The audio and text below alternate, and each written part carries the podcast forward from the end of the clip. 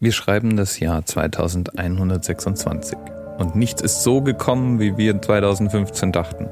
Die Einführung des selbstfahrenden Autos, der autonomen Einkaufstüte und des vollautomatischen Duschroboters setzten enormes kreatives Potenzial frei, das für die Lösung der großen globalen Herausforderungen genutzt werden konnte.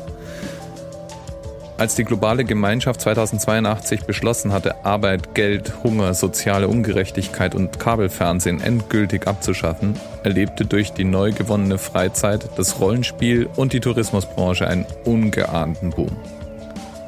Reisen durch das Sonnensystem oder Wellnessaufenthalte auf einem der vielen Freizeitressorts wurde für den gelangweilten Erdenbürger zu einer beliebten Freizeitbeschäftigung.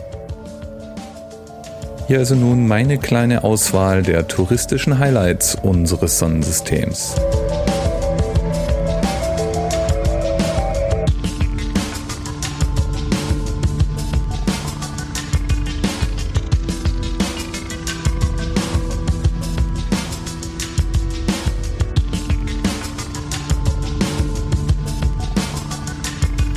Fangen wir bei einem blauen Planeten an und ich rede da nicht von der Erde, sondern die Rede ist von Neptun.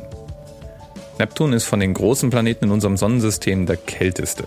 Von der Sonneneinstrahlung bekommt er mit am wenigsten Energie.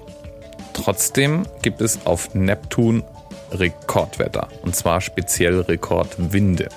Nirgendwo sonst im Sonnensystem wurden so schnelle Windgeschwindigkeiten gemessen wie da. Die Rede ist von um die 2160 kmh. Das sind Böen deutlich jenseits allen Skalen, die wir auf der Erde kennen. Neptun ist übrigens nicht fest, das heißt, er hat keine Oberfläche, die diese Winde bremsen könnte. Und deswegen blasen die völlig ungebremst auf dieser Planetenoberfläche. Neptun ist aber längst nicht der einzige Planet mit extremen Wetterbedingungen. Nein, der nächste, dem wir uns zuwenden können, ist Saturn. Blitze aus Saturn sind mehr als eine Million Mal so heftig und energiegeladen wie auf der Erde und erzeugen ein Knistern, das wir in der Mittelwelle hören können. Je stärker der Blitz, desto heftiger auch das jeweilige Knistern, das Sie hören. Wenn wir schon bei Saturn sind, können wir uns auch gleich zu einem Unikum wenden, nämlich dem unrundesten Mond im Sonnensystem. Er ist vermutlich durch eine Kollision entstanden und taumelt recht ungelenkt durch die Gegend. Es war auch der erste nicht runde Mond, den Astronomen überhaupt gefunden haben. Er heißt Hyperion und der Name stammt von einer griechischen Titanengottheit, nämlich dem Gott der Wachsamkeit und Aufmerksamkeit. Fliegen wir weiter und kommen wir bei der Venus vorbei. Venus ist näher an der Sonne als wir und damit ist es dort natürlich heißer. Und deswegen ist auf der Venus auch die heißeste Wüste im Sonnensystem zu finden mit ungefähr 460 Grad Celsius. Das ist heiß genug, um Blei zu schmelzen. Die gesamte Venus ist eine einzige Wüste, eingehüllt in Schwaden von Schwefelsäure. Und der Boden ist staubtrocken, die Pole kaum kühler alles in allem kein Platz, wo man sich aufhalten möchte und schon gar nicht das feuchte Klima des Science-Fiction-Autoren früher auf der Venus immer vermutet haben.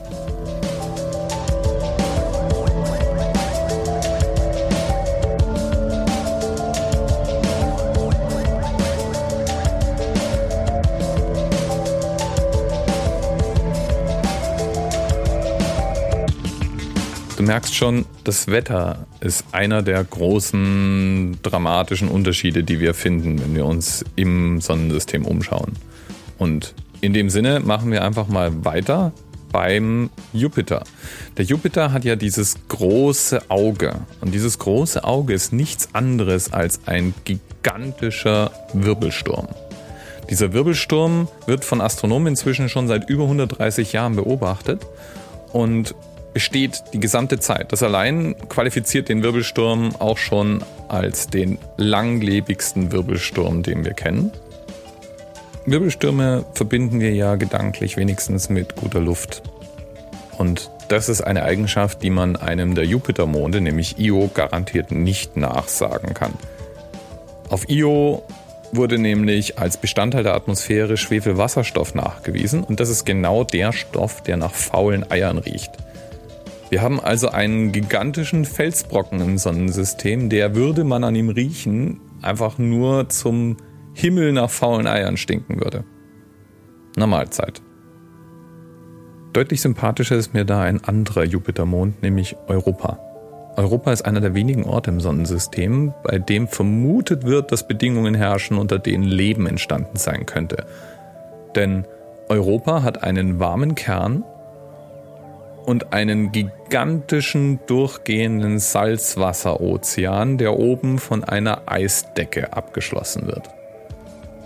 Wissenschaftler vermuten, dass in diesem Salzwasserozean womöglich Bedingungen herrschen, in denen Leben entstanden sein könnte. Und ich finde, es wird mal Zeit, dass wir auch dort irgendwann mal eine Sonde landen, die einfach mal nachschaut.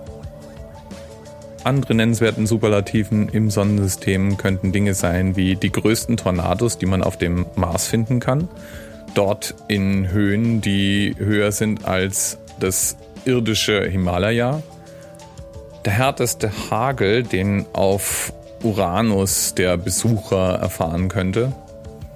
Oder Titan, der so eine Art intergalaktische Tankstelle werden könnte, da es auf ihm Flüsse, Seen und andere Rinnsale bestehend aus flüssigem Methan und Erdgas gibt. Der größte bekannte See des Titans soll mehr flüssiges Kohlenwasserstoff haben als alle Ölreserven der Erde zusammengenommen. Und wenn dann der Tourist der Zukunft vielleicht eher so der wandernde Typ ist, mit Lust auf Berg, Panorama und spektakulären Landschaften mit Weitblick, dann empfehle ich einen Stopp nochmal beim Mars einzulegen und eine Wanderung auf Mount Olympus anzustreben, dem mit 26 Kilometer höchsten Berg des Sonnensystems. Vermutlich ein erloschener Vulkan, ganz genau weiß man es nicht. Und mit 600 Kilometern Durchmesser durch und durch beeindruckend, was seine Dimensionen angeht.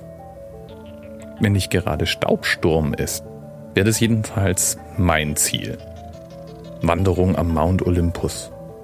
Vielleicht nicht bis ganz rauf zum Gipfel, aber wenn ein paar Hütten an guten Positionen sind, sodass man Pause machen kann und Kaiserschmarrn, Reibedachi und ein zünftige Maß Bier zu sich nehmen kann, würde ich mich überreden lassen. Spannend ist unser Sonnensystem allemal und bereisenswert, wenn wir das irgendwann mal schaffen. In diesem Sinne, bis bald.